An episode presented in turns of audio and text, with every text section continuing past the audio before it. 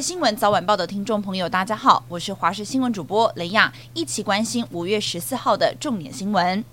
台北市新一区昨天下午三点多发生严重坍塌意外，民宅前面的路面突然出现一个长十五公尺的天坑。专家解释，是因为隔壁建案开挖地下室，要先盖一座连续壁，但灌浆过程当中连续壁破裂，才会导致地下水流失，引发地层下陷。经过彻夜灌浆抢修，在今天凌晨十二点多将天坑填满，等灌入的水泥干之后，土木技师才能够进到屋里确认状况。大约一到两周的观察期。撤离的民众才能陆续返家。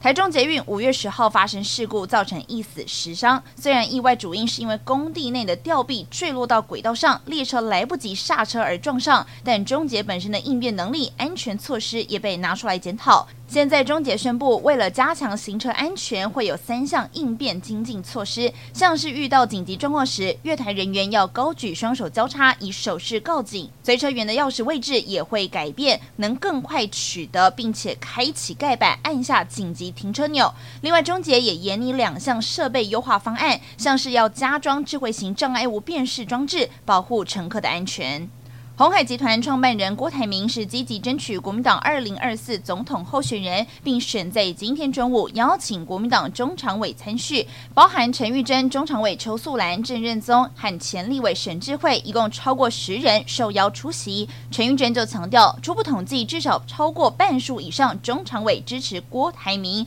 甚至有三分之二以上，绝非少数。国民党如何推出适合的人选？党主席朱立伦得要在十七号前会整好党内的意见。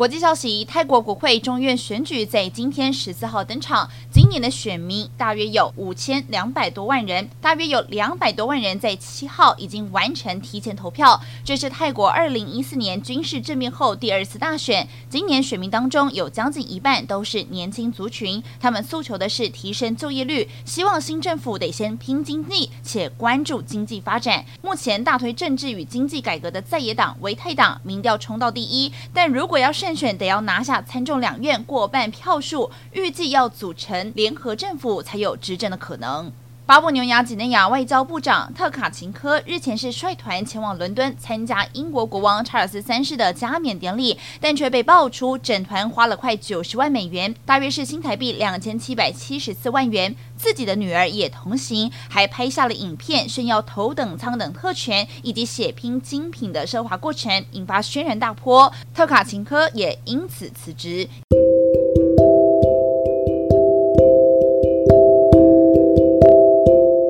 以上就是这节重点新闻，感谢您的收听，我们再会。